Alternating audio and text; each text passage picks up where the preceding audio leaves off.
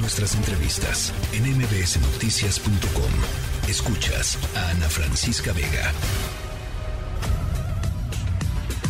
Cantando Qatar.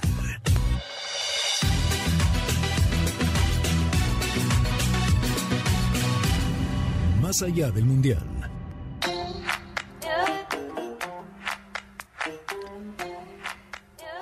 Alfredo Tame, lo bueno, lo malo y lo feo de esta jornada de Qatar. ¿Cómo estás?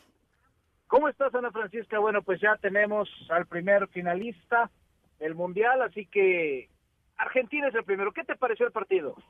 Bueno, este, híjole, qué bárbaro. Eh, apretado en el sentido como, como al principio, como trabadón, eh, y de repente pues empezaron a caer los goles argentinos y al segundo gol eso ya era un total y absoluto este desastre, ¿no? eh, y, y se desmoronó Croacia, caray, pero, pero Argentina, qué barbaridad. Pues mira, la verdad que tenemos que hablar de lo bueno que deja esto que es Messi. Messi que se pone el gafete de capitán y se echa el equipo al hombro, rompe récords el día de hoy, eh, se convierte en el primer futbolista argentino más joven en participar en cinco mundiales, el primero en dar eh, asistencias en cinco copas mundiales, el primer argentino en anotar en cuatro, eh, se convierte en el máximo goleador argentino por arriba de Batistuta y de Maradona. O sea, hoy lo que hace Messi, además del gol y de una extraordinaria jugada para el tercer gol, es decir, estoy presente y quiero ser campeón. Y la verdad es que da mucho gusto poder vivir esta época de Messi para poder disfrutar de lo que ha estado haciendo este futbolista y, ojalá, mira, más allá de que soy mesista y es mi, y yo soy su primo mexicano, siempre lo he dicho, yo soy también. Eh, eh, es, es de verdad pues premiar al fútbol porque ha sido un tipo extraordinario en este mundo. Maravilloso. A mí, eh, y además, eh, lo que me gusta que, estamos viendo de Messi es que siempre habíamos visto a un Messi muy frustrado en la selección de Argentina, ¿no? O sea, nunca había como que nunca terminaba de cuajar, nunca terminaba de tomar el liderazgo, este, siempre, siempre, pues esto, muy frustrado eh, y, obviamente muy criticado, etcétera, etcétera. Y hoy lo que estamos viendo, digo, más allá después del partido de de Arabia Saudita, eh, lo que estamos viendo es un Messi, eh, pues seguro, con, con la batuta de líder, ¿no? Este, creando, jugando eh, en un nivel increíble y seguramente la final será, ojalá, este, un nivel todavía mejor. Pero eso es lo que a mí me gusta de, de, Messi. O sea, hoy lo vi jugar y, y, un par de jugadas que dije, este señor es de, de otro mundo, ¿no? Es increíble y además hay que recordar, eh, Ana Francisca, chamaco no es para el fútbol. Ya quisiéramos mucho, pero para el fútbol no está chamaco y se en el tercer gol reta a uno de los futbolistas que más crecimiento tuvieron en su costo esta, en este mundial. Llegó valiendo 20 millones de euros, se habla ya que está en 100. Y le hace una jugada, tiene 20 años, y le hace una jugada que lo deja viendo simplemente la estela de Messi, ¿no? Entonces, eso se trata y bueno, pues creo que lo bueno es una genialidad haber visto a Messi. Lo malo, tengo que decir Croacia, porque si bien fue un equipo que demostró que tenía con qué, y eliminó a Brasil y hablábamos del corazón croata. Hoy, simple y sencillamente, no lo vi en 90 minutos. No, no lo vi, no apareció. Es un equipo que llegó prácticamente rendido, que cuando cae el primer gol eh, bajan los brazos, desaparecen. Y la verdad es que yo esperaba, y creo que muchos más esperábamos, que por, por lo menos Croacia levantara la mano y dijera, no estoy satisfecho con lo que he logrado, voy por más. Sí, totalmente, totalmente de acuerdo. Y, y, y, escuchaba yo por ahí en la transmisión, Tame, tú seguramente tendrás por ahí el dato o, el acercamiento. Eh, en realidad Croacia no metió muchos goles en este mundial.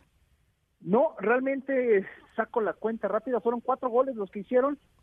Y, y bueno, pues cuatro goles en siete partidos, perdón, en seis partidos, pues habla de una producción de abajo de uno el promedio, ¿no? Entonces, su fortaleza sabíamos radicaba en la defensiva. Cuando viene el penal y demás cuestionamientos, etcétera, pues pensamos que por lo menos vendría el gol y vendríamos a ver un Modric, a un Kovacic, los veríamos jugar fútbol. Sí, sí, sí. Pero desaparecieron. Eh, también hay que entender que fueron dos partidos donde dejaron el alma, ¿no? Tanto en octavos como en cuartos de final, los croatas dejaron todo, pero sí creo que como fueron 20 minutos en donde vieron que les estaba costando trabajo. Cayó el primer gol y dijeron, ¿sabes qué? Ya no vamos a dar más. Sí. Sí, me parece que, pues sí, tienes toda la razón. Lástima por, por ellos, porque quedaron absolutamente, pues esto, eh, desdibujados. Eh, al final ya Modric era un, lo, sacaron del partido. Lo sacan, Sí, claro. sí, pues sí. Ya, Pero bueno, pues eh, se les agradece a los croatas, le pusieron cierto sabor al Mundial que, que no lo esperábamos y van ahora a disputar el tercer lugar esperando que, que puedan, habrá, habrá que ver si es Marruecos o Francia. Pero lo feo, todas estas teorías de conspiración, ¿Cuáles? toda la gente que está en contra de Argentina y de Messi, que si ya les dan la copa, que si ya está arreglado, que si desde hace mucho se pactó darle a Argentina y a Messi la copa, todas estas teorías están mermando a mucha gente el poder ver la realidad de la magia que está sucediendo a través de Messi y el buen fútbol que está haciendo Argentina. Sí. La gente se está perdiendo en esto y, y si bien es, es un hecho que parecería un guion y, y, un texto sacado para que se lleve a la, de la fantasía a la realidad, el que Argentina y Messi se conviertan en campeones, creo que todas estas teorías de conspiración nos están cegando a muchos. El perderse en el tema de estar en contra de Messi y estar en contra de los argentinos y que si son sucios y que lo que le hicieron a los Países Bajos y que no saben perder. Todo esto está ensuciando. Y la invitación es, disfrútenlo, de verdad, ver jugar Sí. a Messi va a ser la última vez que suceda en un mundial. Estoy de acuerdo contigo. Estoy de acuerdo contigo. Este, y, y yo espero que, que, que gane la final. La verdad, ahora sí ya lo puedo decir.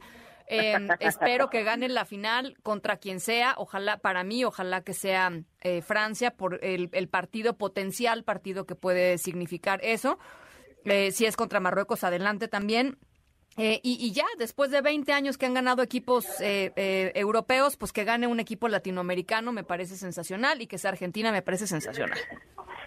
Me, con me encanta más. tu forma de pensarlo, tu forma de tomarlo y, y volvemos al tema. No es que haya una una tendencia o algo, ¿no? Creo que es hoy en día, pues al no estar México tendrá sus preferencias, desde luego, pero el perderte en el camino sucio y oscuro de decir, no, es que todo está arreglado y los penales que ha cobrado Messi y los goles que de los cinco que ha hecho tres son de penal y bla, bla, bla, bla, te estás Sí. perdiendo de la magia de lo que Sí, sí, representa sí, Messi. sí.